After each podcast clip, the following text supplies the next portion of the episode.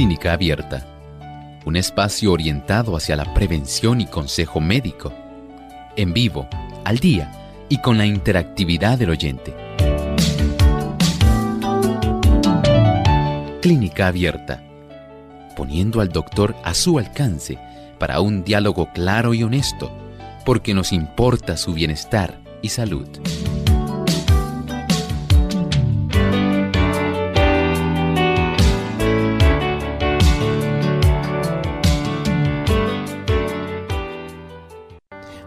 A todos nuestros amigos de Clínica Abierta, qué bueno estar aquí nuevamente conectados con ustedes. Te saluda tu amiga en Cristo, Saibet Osorio, y conmigo se encuentra. ¿Quién está conmigo hoy? Vamos a ver un saludito. El doctor Elmo Rodríguez Sosa, saludando a todos nuestros amigos aquí en Clínica Abierta. Muy agradecido porque ustedes nos acompañan en esta edición. Así es, doctor. Yo sé que nuestros amigos están felices, primero porque ya termina una semana laboral, segundo porque hoy usted puede llamar y hacer cualquier tipo de pregunta relacionada a salud. Hoy es un tema libre, o sea, no hay, no hay tema, usted es Llama y pregunta, así que aprovecha que el doctor está hoy con nosotros aquí. Doctor, queremos enviarle un saludo cordial a nuestros amigos de Honduras. Allí en Honduras escuchan Clínica Abierta a través de Stereo Fe, a través de Radio Redención 1380M Atlántida y a través de Gala Stereo 96.7 FM. Así que a todos nuestros amigos de Honduras, que Dios les bendiga y un saludo cordial. Doctor, ¿y cuál es ese pensamiento que nos tiene de inspiración en este día hoy? pensamiento saludable dice así. Satanás ha inducido a la humanidad a concebir a Dios como un ser cuyo principal atributo es una justicia implacable, como juez minucioso, severo e irreflexible. Representa al Creador como alguien que vela con ojo inquisidor para descubrir los errores y las faltas de los seres humanos y hacer caer sus juicios sobre ellos. A fin de disipar esta negra sospecha, vino el Señor Jesús a vivir entre nosotros y manifestó al mundo el amor infinito de Dios. Qué sabroso, qué interesante saber que el Señor no quería que nosotros pudiéramos tener dudas sobre su carácter, sobre sus intenciones. Muchas personas no permiten que se reciba la correcta comprensión de Dios. Hay personas que solamente lo ven tal como estábamos describiendo al Señor, cuando el Señor, como cualquier amante y misericordioso Padre, trata de dársenos a conocer, en el que nosotros podamos tener la bendición de tener una correcta comprensión, porque a través del Señor Jesucristo, Él vino personalmente a darnos a nosotros una idea real de cuánto Dios nos ama, de cuánto el cielo está interesado en usted y en mí. Y nada más lejos de la verdad, pensar que el Señor se complace en que la gente esté muriendo del COVID, el que la gente esté sufriendo el que la gente esté padeciendo diversas condiciones, especialmente las crónicas, y el que las personas entonces le achaquen todo este problema que está ocurriendo mundialmente a nuestro Hacedor. Dios no es el autor del sufrimiento, el dolor, la enfermedad y la muerte. Dice Juan 10:10, hablando Jesús de sí mismo, yo he venido para que tengan vida y para que la tengan en abundancia. El Señor desea que nosotros podamos comprender su gran amor manifestado personalmente cuando Jesús se hizo humano, para que nosotros pudiéramos tener una correcta comprensión del carácter de Dios. Si usted desea saber más sobre el carácter de Dios, abra su Biblia, Ahí en la Sagrada Escritura tenemos Dios hablándole a nuestro corazón. Su espíritu nos impresiona y nos ayuda a tener una perspectiva adecuada, correcta, precisa de cuánto el Señor se interesa por usted y por mí. Así mismo es, doctor, y qué bueno que Dios se interesa por nosotros y que desea que tengamos salud y en abundancia. Doctor, hoy es el día de que nuestros amigos nos llamen y hagan una pregunta. Y le queremos recordar a nuestros amigos que si usted está en Puerto Rico, usted puede llamar a través del 787. 303-0101, cualquier tipo relacionada a la salud libre. Eh, si usted está en Estados Unidos, usted nos puede llamar a través del 1866 920-9765. Pero si usted está en cualquier área de cobertura internacional, usted puede llamarnos a través del 787-282-5990. Doctor, y estamos esperando a que nuestros amigos nos llamen, ¿verdad? Eh, ya tenemos el primero aquí, que es Luis de Trujillo Alto. Adelante, Luis. Sí, bueno, es para hacerle una pregunta al naturópata este, mi esposa eh, a veces come por la mañana y sale y vomita. Eh, ella me indica que ha notado que es por el queso, pero no sé si es por el queso nada más. No sé si alguna otra comida le afecta el estómago y tiende a vomitar. Ella fue paciente de cáncer de seno y tomó tamoxifen por, como por cinco años.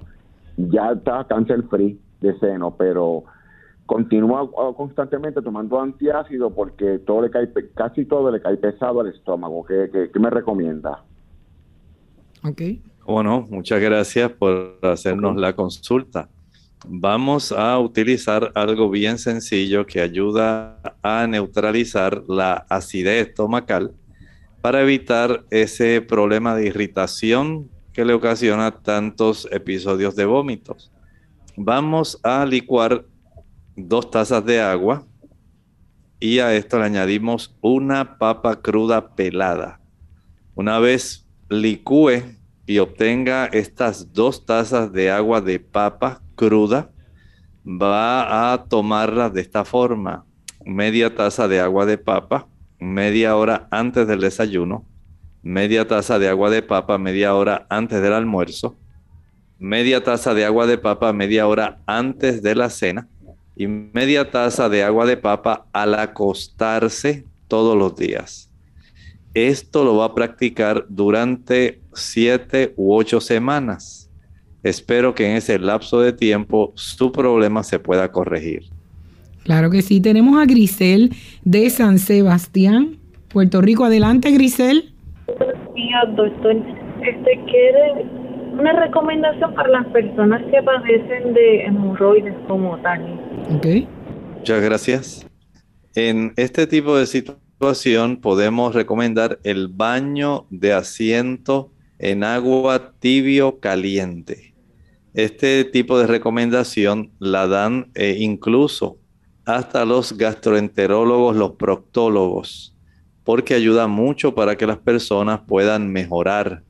Estas hemorroides tienden a salir más cuando las personas tienen problemas de estreñimiento, cuando son personas que han tenido, por ejemplo, las damas, eh, partos, perdón, eh, un tipo de, digamos, abundante presión en la zona abdominal, como ocurre durante el periodo gestacional durante el embarazo. Si esta dama hizo un embarazo muy abultado, eh, si el niño fue macrosómico, fue un niño grande, es muy probable que el plexo hemorroidal haya crecido bastante y esto este, haya eh, facilitado el desarrollo de este plexo venoso hemorroidal. Eh, las personas también que han tenido otros problemas en la zona abdominal baja, eh, algunas damas que tienen también eh, miomas uterinos, se puede facilitar este problema. Hay una serie de situaciones, pero por lo menos el baño de asiento en agua tibio caliente por 10 minutos es muy útil. El aplicar pulpa de sábila sobre las hemorroides, pulpa de sábila pura, ayuda también bastante. Qué bueno, doctor. Tenemos a Rafael de República Dominicana. Adelante, Rafael. Rafael, ¿nos escucha? Sí, buenos días y bendiciones a este gran aló, aló. Sí, sí, le escuchamos, adelante. Eh, sí, sí, eh, bendiciones para este equipo. Eh, habló el doctor hace aproximadamente tres o cuatro días con relación a los tipos de herpes.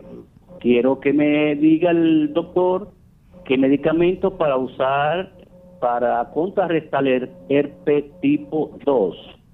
Okay. ¿Cómo no? Muchas gracias. En el herpes tipo 2, pues la persona generalmente va a tener que usar el producto que se llama aciclovir, es un producto de farmacéutico. Eh, viene tanto en crema como debe ser ingerido internamente. Y este tipo de producto, pues hay que supervisar a la persona, hay que estar consciente de que eh, todo el problema desaparece porque el herpes simple tipo 2 es generalmente una enfermedad de transmisión sexual. Y como tal, generalmente también hay que tratar a la pareja eh, que haya adquirido este problema. Y esto, pues, por supuesto, debe ser un asunto que tiene que ser tratado en combinación eh, de estas ambas personas. Por lo tanto, no duden en ir a su médico, él de acuerdo a lo que observe. Hay que observar también si hay otras lesiones o si se acompaña esta infección de otras infecciones bacterianas que también eh, se desarrollan como enfermedades de transmisión sexual. Doctor, tenemos a Joanny de República Dominicana. Adelante, Joanny. Sí, buenos días, bendiciones. Igual. Eh, dos preguntas al doctor. Yo tengo 47 años de edad. Eh, me operaron hace ya siete años y tengo los síntomas de la menopausa, los calores. Eh, mi doctora me ha puesto mesillina inyectada.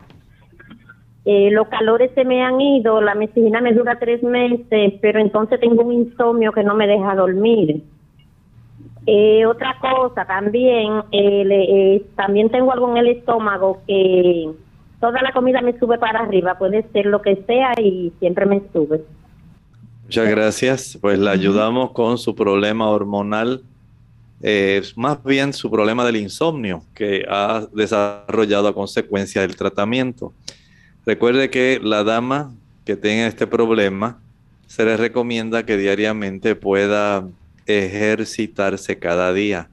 El ejercicio que se practica al aire libre y al sol es un ejercicio que facilita el que ocurra un cansancio físico que tiene su repercusión en un sueño profundo en la noche.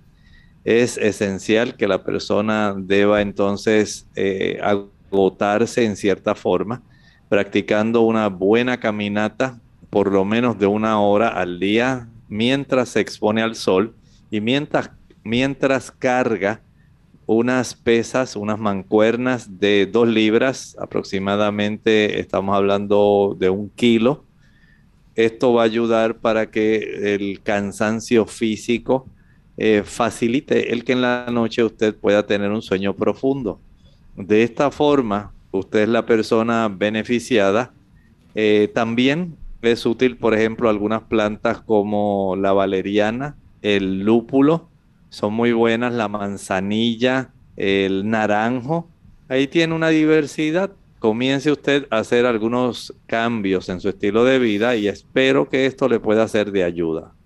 Bien, doctor, y vamos a ir a una pausa y le pedimos a nuestros amigos que no se despeguen de ahí de la radio porque volvemos con Clínica Abierta. El cerebro es el órgano y el instrumento de la mente y controla todo el cuerpo. Para que las demás partes del organismo estén sanas, el cerebro tiene que estar sano. Y para que el cerebro esté sano, la sangre debe ser pura. Si la sangre se mantiene pura mediante hábitos correctos relativos a la comida y la bebida, el cerebro recibirá una adecuada nutrición. Arriba la sandía. Hola, les habla Gaby Sabalua Godard en la edición de hoy de Segunda Juventud en la Radio, auspiciada por AARP. La sandía siempre ha sido una fuente de potasio, fibra y vitaminas A y C Al comer sandía estamos ingiriendo nutrientes esenciales para el mejor funcionamiento de nuestro cuerpo.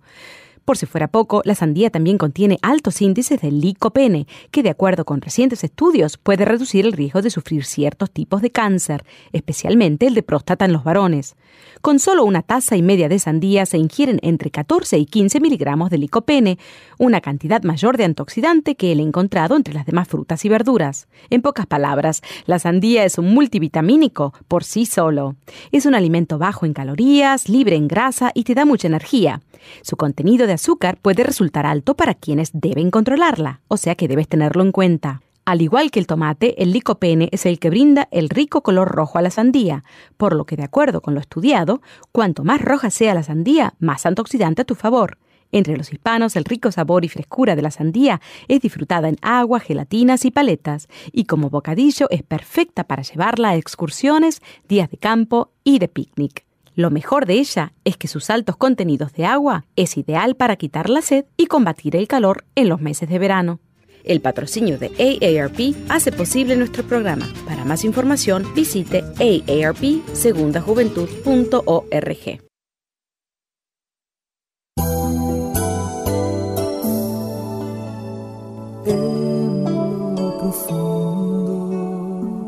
de tu corazón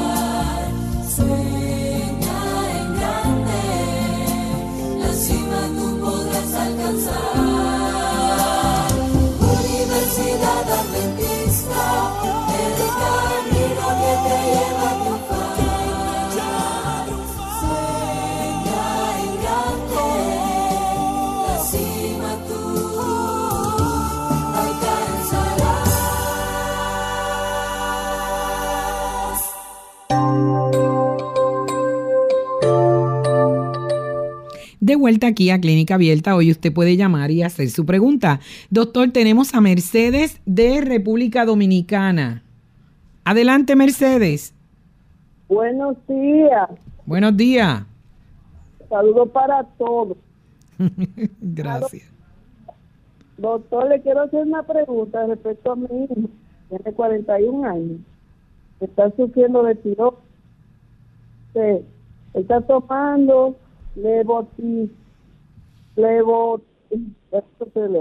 levotiroxina de 200 miligramos, 225 miligramos. Entonces se siente muy cansado, se pone nervioso. A le gusta a veces tomar ese traguito y después bien, bien malo. Y quiere que él lo aconseje y le diga que es malo, algo natural que le haga. Así que gracias, luego por el radio y que tengan un buen día. Muchas gracias. Esta situación donde se padece de hipotiroidismo, hay que ser muy cuidadosos con ella porque las personas se confían en que están siendo tratados, pero se les olvida que el cuerpo va ajustándose a la dosis del producto, en este caso la levotiroxina, y que no todas las personas reaccionan de igual forma.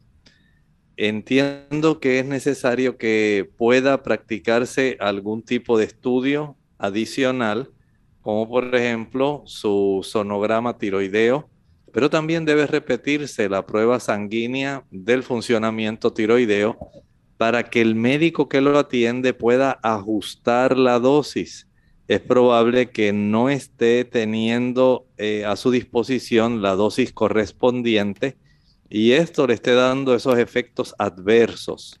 Por lo tanto, no dude en acudir a su médico que le atiende el problema, o eh, pedirle, si es tan amable, en ordenar pruebas sanguíneas de la función tiroidea y si es necesario también un sonograma tiroideo.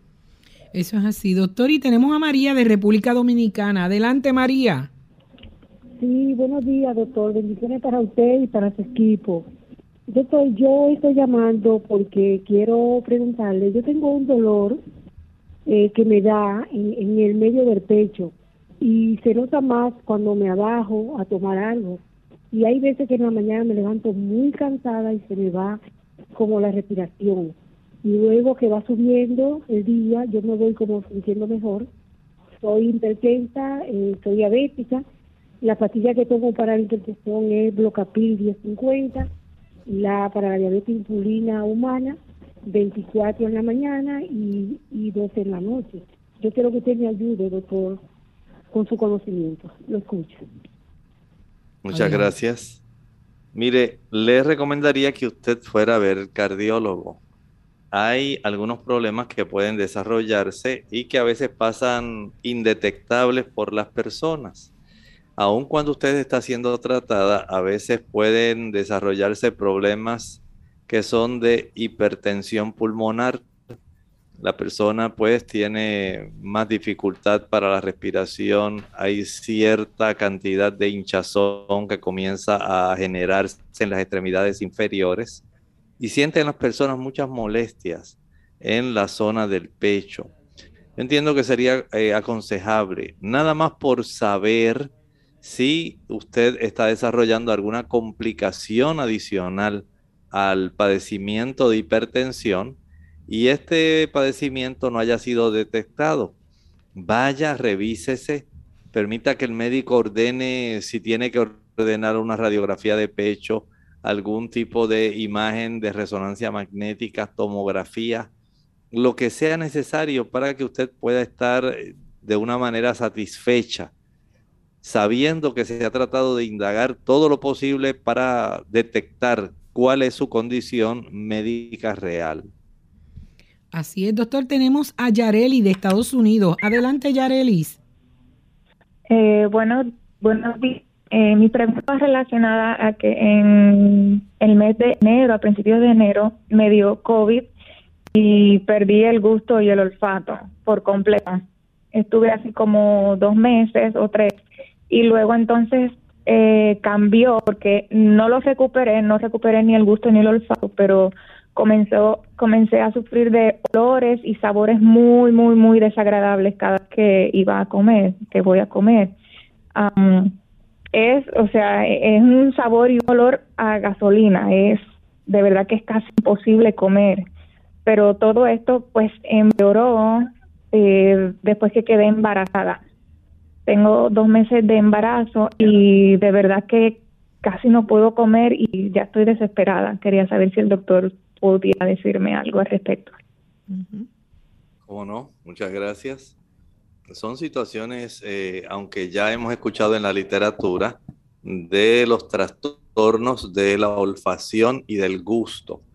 Eh, en su caso, se ha acrecentado y se ha acentuado con motivo de su gestación, de su embarazo. Y desde ese ángulo, lo más que podemos hacer en este momento es tratar de que en la medida de lo posible, usted por lo menos pueda tomar, aunque sea un litro de agua al día, y en ese litro de agua exprima el jugo de medio limón. Esto puede ayudarle para que el cuerpo pueda facilitar los procesos donde puede desintoxicar, tratar de sacar la mayor cantidad de sustancias que ya son inservibles, sustancias de desecho, y que esto pudiera ser una ayuda. Por otro lado, puede usted aumentar el consumo de algunos productos como las semillas de calabaza que contienen zinc y le ayudarán en el aspecto de la olfacción el selenio también, que es otro antioxidante muy bueno, eh, lo puede encontrar en las nueces de Brasil y le ayudan para su condición que nos está relatando. Recuerde que comer una mayor cantidad de sustancias antioxidantes como por ejemplo el consumo de los vegetales de diversos colores, anaranjados, amarillos, rojos, verdes, morados. Mientras mayor sea la diversidad que usted pueda ingerir de estos productos, mejor es la probabilidad de que estas áreas de estos dos sentidos puedan abrirse nuevamente al funcionamiento normal. Trate de ingerir una mayor cantidad de estos productos durante el momento en que a usted le toca comer. Buena ensalada, abundante, adecuada. Y entiendo que de esta forma usted se puede ayudar muy, muy grandemente. Doctor, tenemos a Iris de Mayagüez. Adelante, Iris. Gracias, doctor. Buenas tardes. Mire, eh, yo tengo el colesterol alto y entonces eh, eh, no quiero tomar medicamentos porque sé lo, lo, lo malo que son estos medicamentos.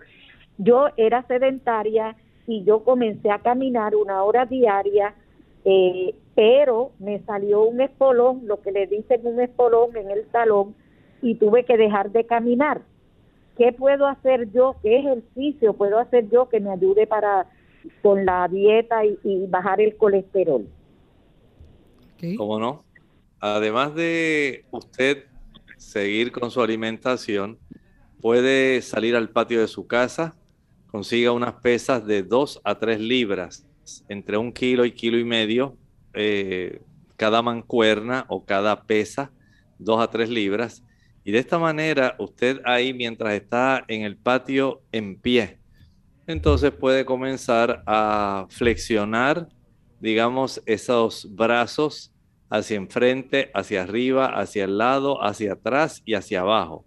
Hacia enfrente, hacia arriba, hacia el lado, hacia atrás y hacia abajo.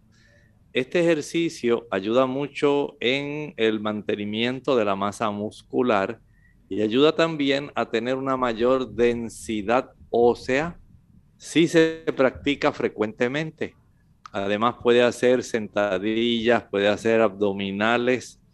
El ejercicio que usted pueda hacer, aunque no tenga que ver necesariamente con movimiento de las piernas, ese ejercicio le va a ayudar para que usted pueda tener la mejoría que está ansiando. Doctor, y nos queda eh, Victoria de República Dominicana. Adelante, Victoria. Sí, buenos días. Sí. Eh, el doctor, yo tengo un, un resultado de una resonancia magnética que dice en la conclusión cambio involutivo córtico subcorticales, síndrome de multiinfarto y leuco, leucoencefalopatía subcortical. A mí me indicaron para tomar Plentel y sí compuesto. Yo lo que quiero saber es si yo no podría sustituir estos medicamentos por, por, por algo natural. Ok. Bueno, bueno, siendo que se lo acaban de recetar, entiendo que lo mejor que usted puede hacer en este momento es utilizarlo por un tiempo, digamos un mes, para que usted pueda corroborar cómo el fármaco o los productos que le han recomendado le pueden ayudar. Pero hay personas que han utilizado plantas como por ejemplo el té de romero el té de romero ayuda en la circulación de nuestro sistema nervioso central, al igual que el uso del ginkgo biloba. Son plantas excelentes para poder beneficiar a las personas que tienen esta situación. Pero si usted no camina, el beneficio del romero y del ginkgo biloba no va a realizarse, no va a alcanzar el objetivo por el cual se le está recomendando. De esta forma, entendemos que mientras, vamos a decir, cuanto antes usted pueda comenzar ese proceso en caminar, en ejercitarse para mantener abiertas las arterias del cerebro y evitar los cambios involutivos en esa corteza cerebral, mucho mejor para usted. Bueno, doctor, y vamos a ir a una pausa, pero cuando regresemos continuamos con más preguntas en Clínica Abierta.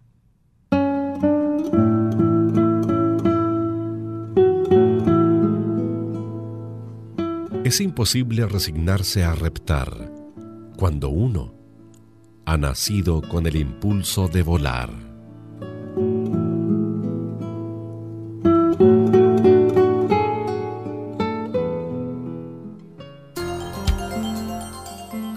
Cada órgano del cuerpo conserva parte de los nutrientes para mantener sus diferentes partes en acción. El cerebro se le debe proporcionar su parte a los huesos su porción.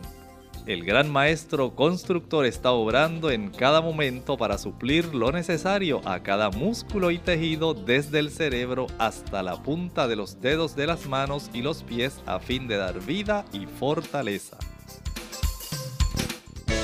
Unidos con un propósito, tu bienestar y salud. Es el momento de hacer tu pregunta llamando al 787 303-0101 para Puerto Rico, Estados Unidos 1866-920-9765 y llamadas internacionales al 787-763-7100 o al 787-282-5990. Clínica Abierta, trabajando para ti.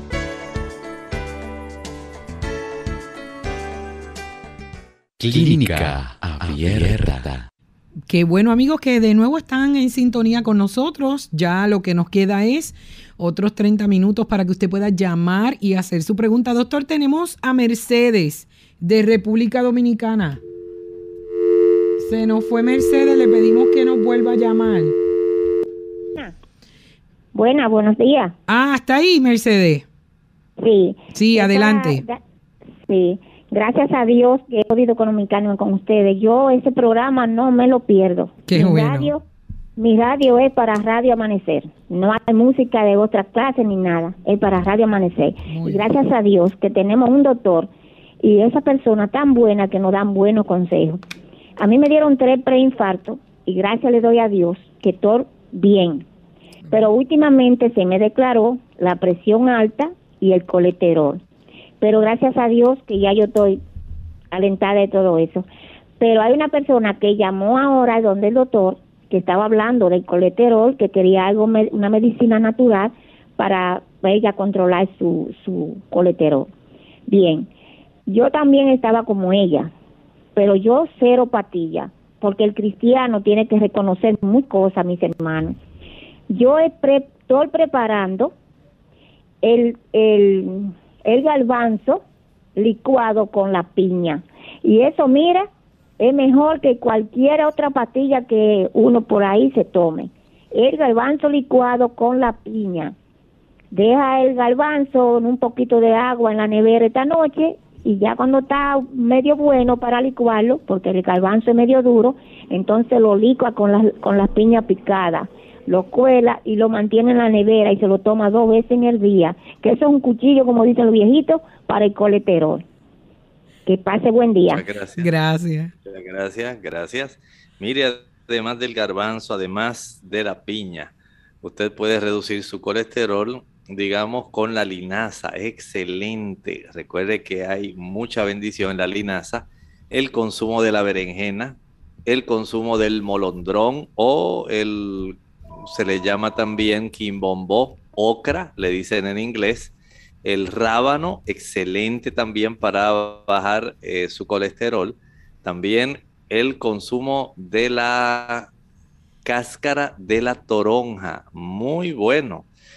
Pero si usted no deja de consumir aquellos productos que le van a elevar el colesterol, básicamente no va a alcanzar el beneficio de estos productos que hemos hablado.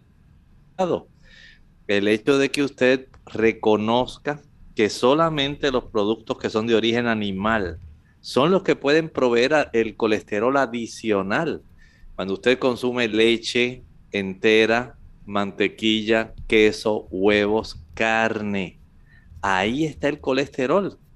Y si usted piensa que porque tengo un buen producto natural para bajar el colesterol, voy a seguir comiendo todo lo que me como, langosta, camarones, calamares, carrucho, pulpo, pechuga, muslo, alas, caderas, eh, salchichas, hot dog, hamburguesas, eh, chuletas, jamón, tocino, patitas, pues claro, usted dice, bueno, pues ya al cabo ya sé cómo reducirlo, pero ese no es el ángulo.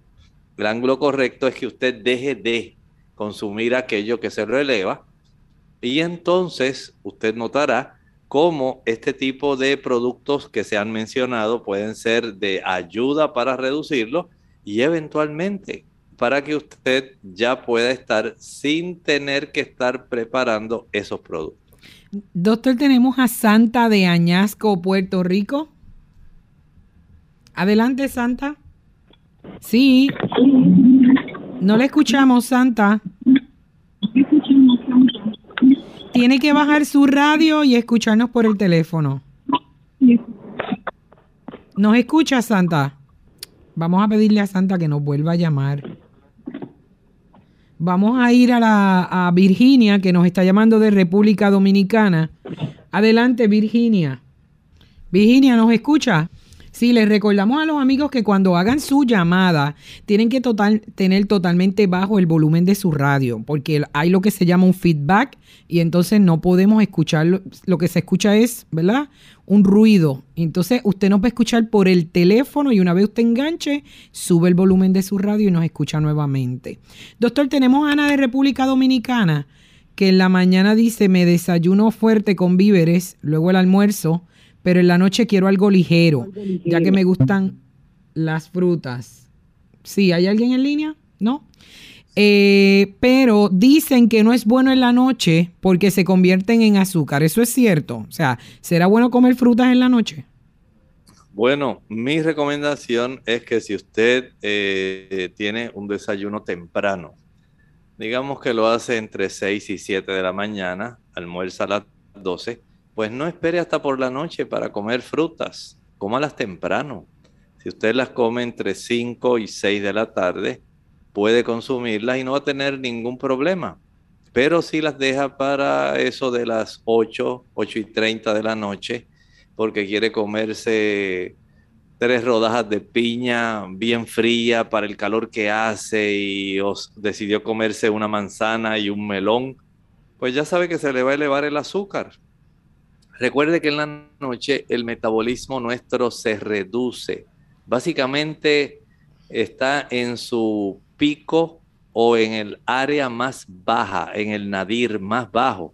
Y en, esa, ah, en ese momento cuando se reduce el metabolismo, la glucosa que no ha sido básicamente procesada queda circulando en la sangre, le toman una muestra de azúcar y le va a salir más elevada sencillamente porque el cuerpo no estaba en la disposición de poder introducir ese azúcar dentro de las células para producir energía, porque ya se le había ordenado mediante otras hormonas al cuerpo que era hora de reducir el procesamiento de todos esos tipos de alimentos.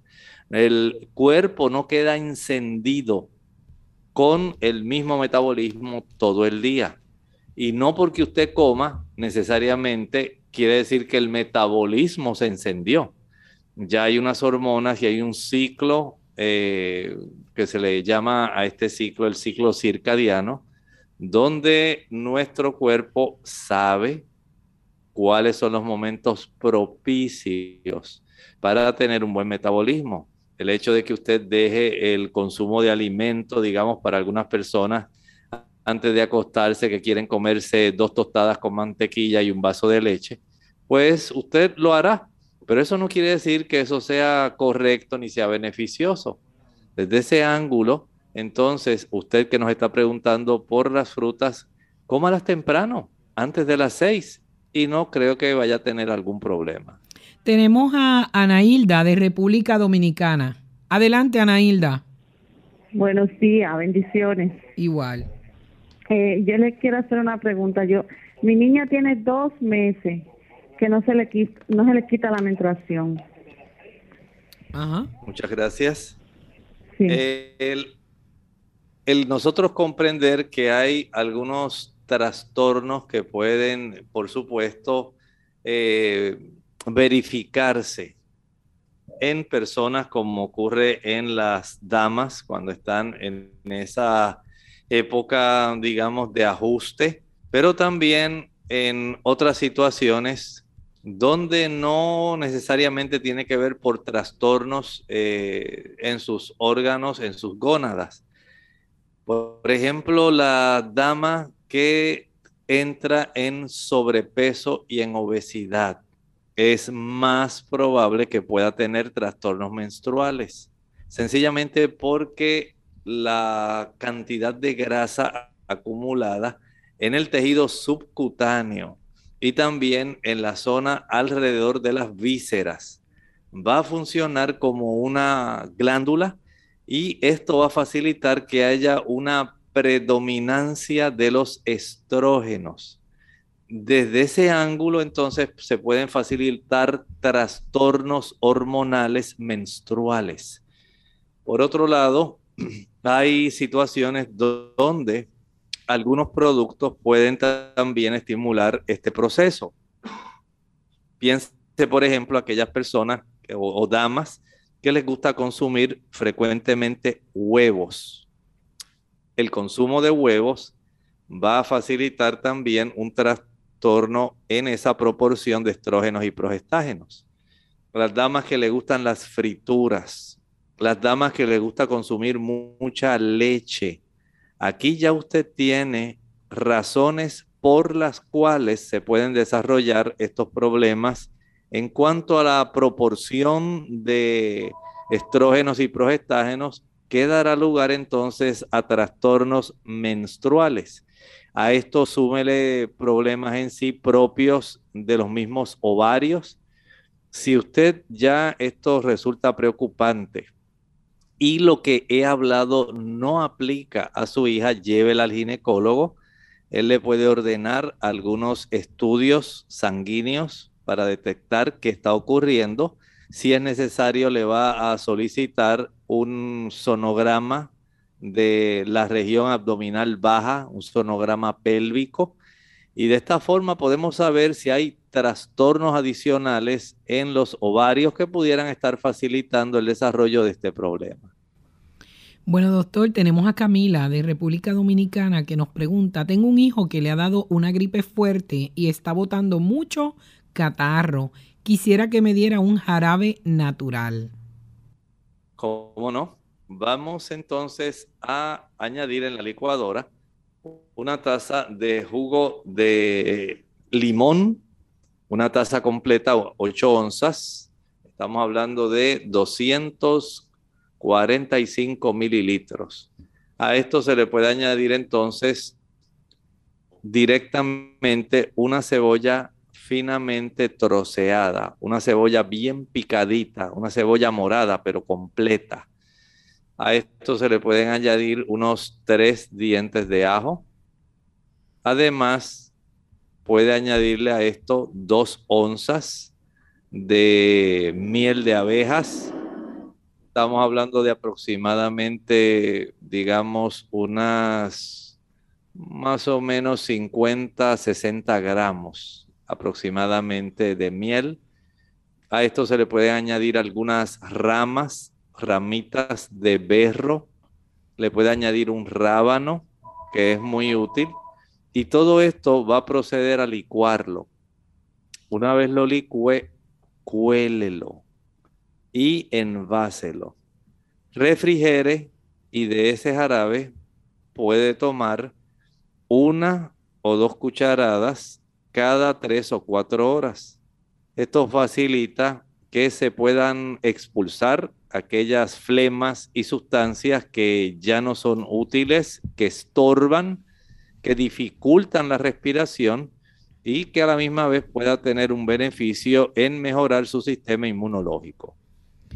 María de Estados Unidos nos dice el Chiari malformación tipo 1. Me gustaría escuchar la opinión sobre la operación.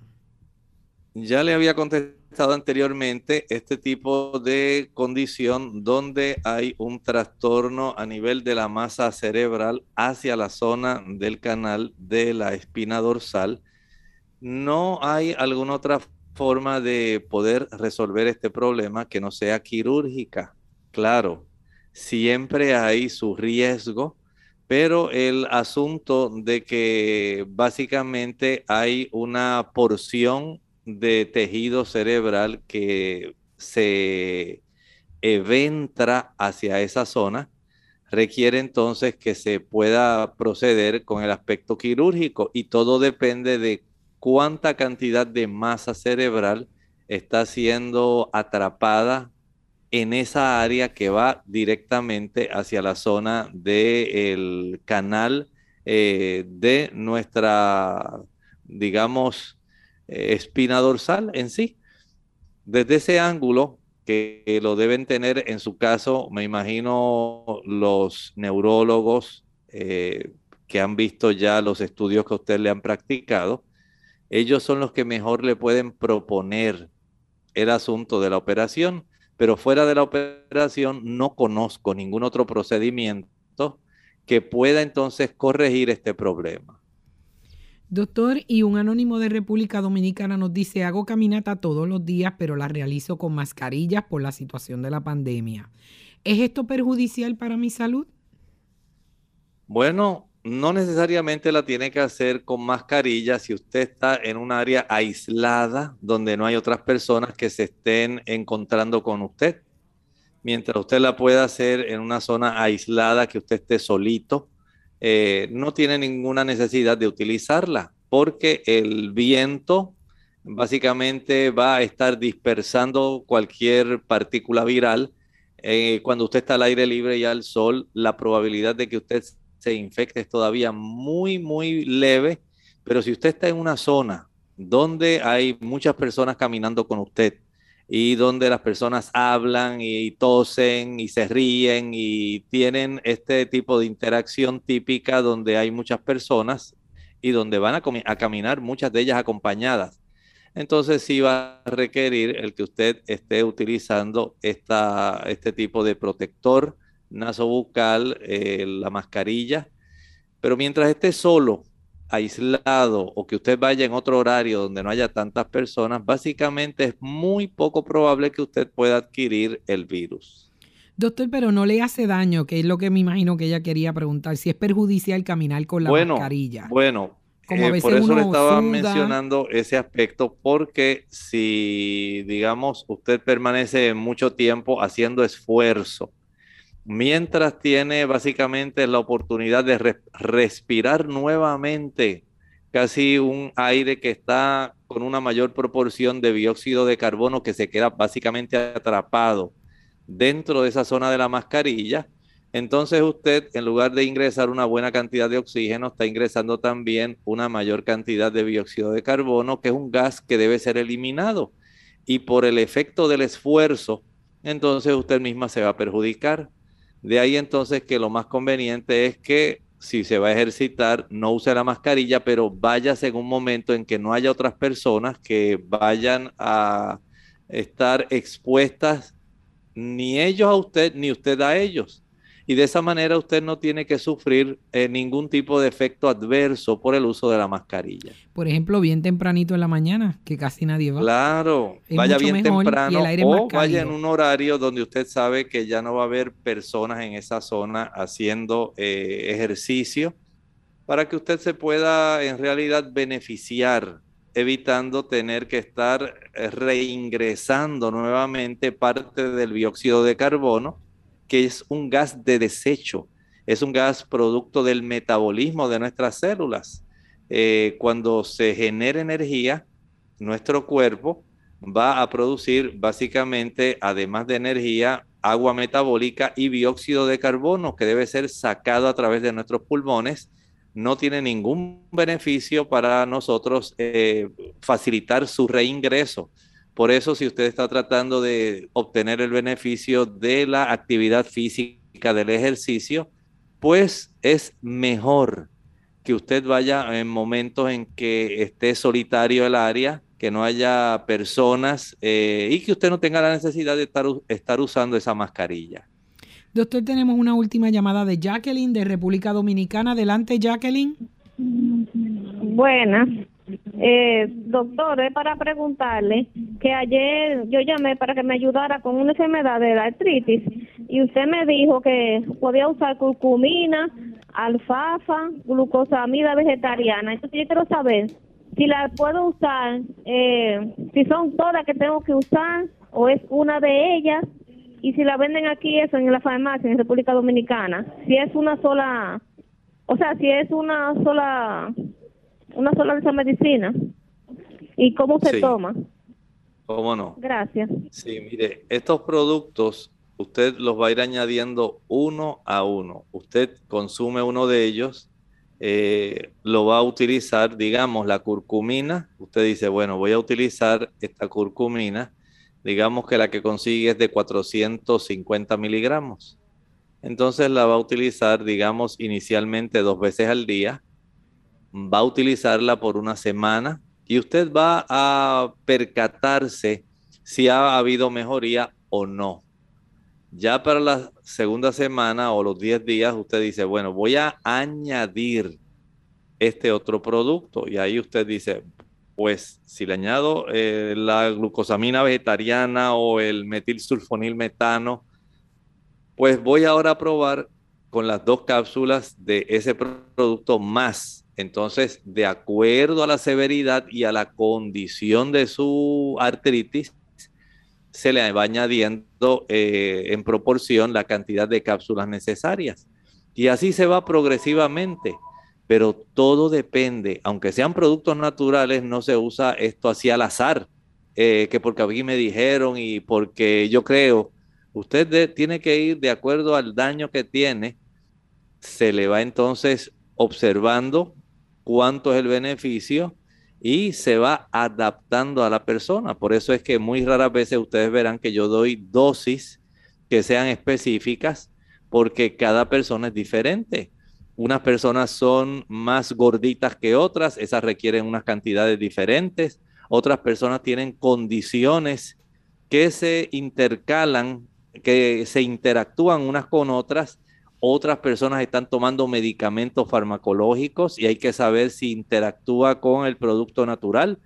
O sea, para que ustedes vean que aún el uso de productos naturales no es algo así como las personas ven o piensan que es algo totalmente inofensivo porque es natural, porque no hace nada, porque no te preocupes. No, estas cosas hay que irlas eh, tritando, modificando, eh, adaptando de acuerdo a la condición de la persona, sus interacciones, sus fármacos y por supuesto la clínica de la persona. Y esto por supuesto, ustedes pueden tener idea de que con una contestación de un minuto que se da básicamente en el programa radial, no es lo mismo que llevar una secuencia respecto a la evolución clínica que tiene un paciente. Doctor, y tenemos a Ivette de Moca, Puerto Rico. Adelante, Ivette. Sí, buenos días, doctor Elmo. Es que mi pregunta va relacionada a que mi hija, la prueba de la inmunolo, eh, de la IgE3, IgE, le sale sobre 3000. Es recomendable que ella este, se administre la vacuna del COVID. Bueno, mire, este tipo de inmunoglobulina tiende a elevarse más en las personas que son, eh, que tienen padecimientos alérgicos. Pero desde el punto de vista médico, el tipo de alergia que se pudiera eh, conceptuar como alergia para no administrarse la vacuna es el tipo de alergia que puede producir un shock anafiláctico. Es un choque anafiláctico donde la persona súbitamente pues ya no puede respirar, se hinchó, debe ser llevado a sala de emergencia para administrar epinefrina, corticosteroides y cosas así. Ese es básicamente desde el punto de vista médico el tipo de exención eh, que requieren para que no se administre la vacuna.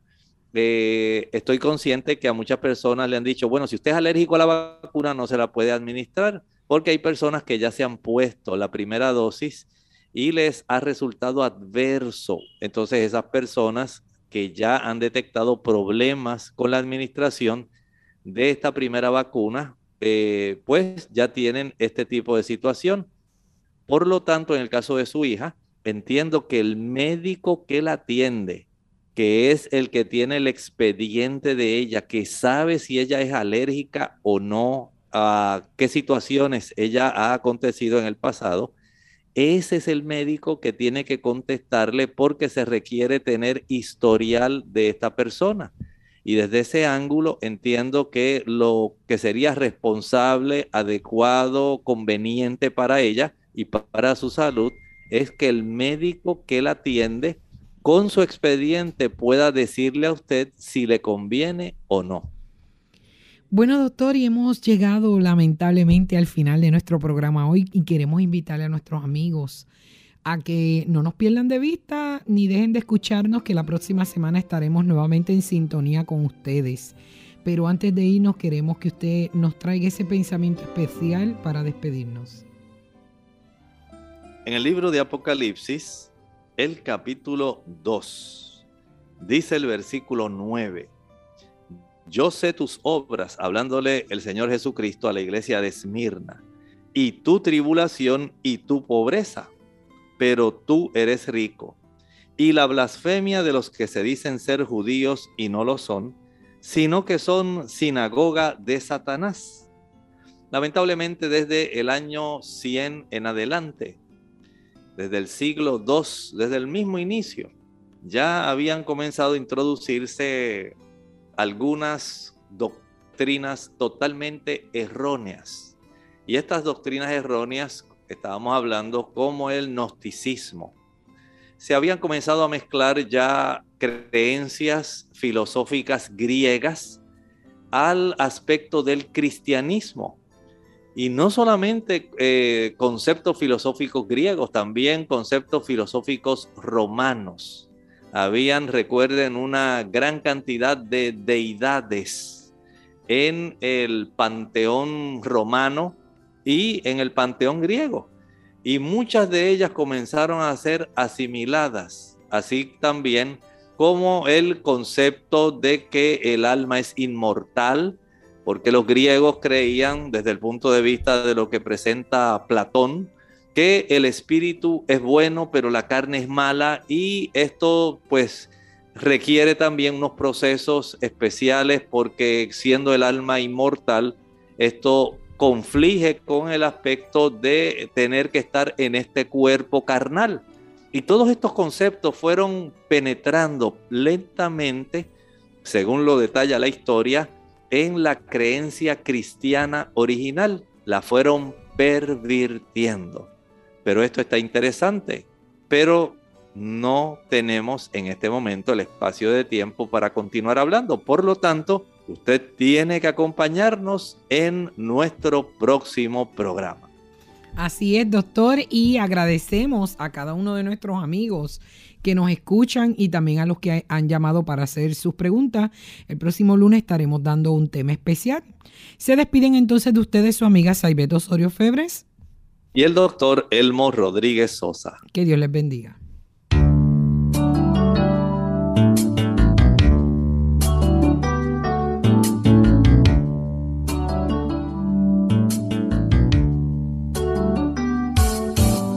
Clínica Abierta. No es nuestra intención sustituir el diagnóstico médico. Antes de poner en práctica cualquier consejo brindado en este programa, usted debe consultar con su médico. Hasta la próxima.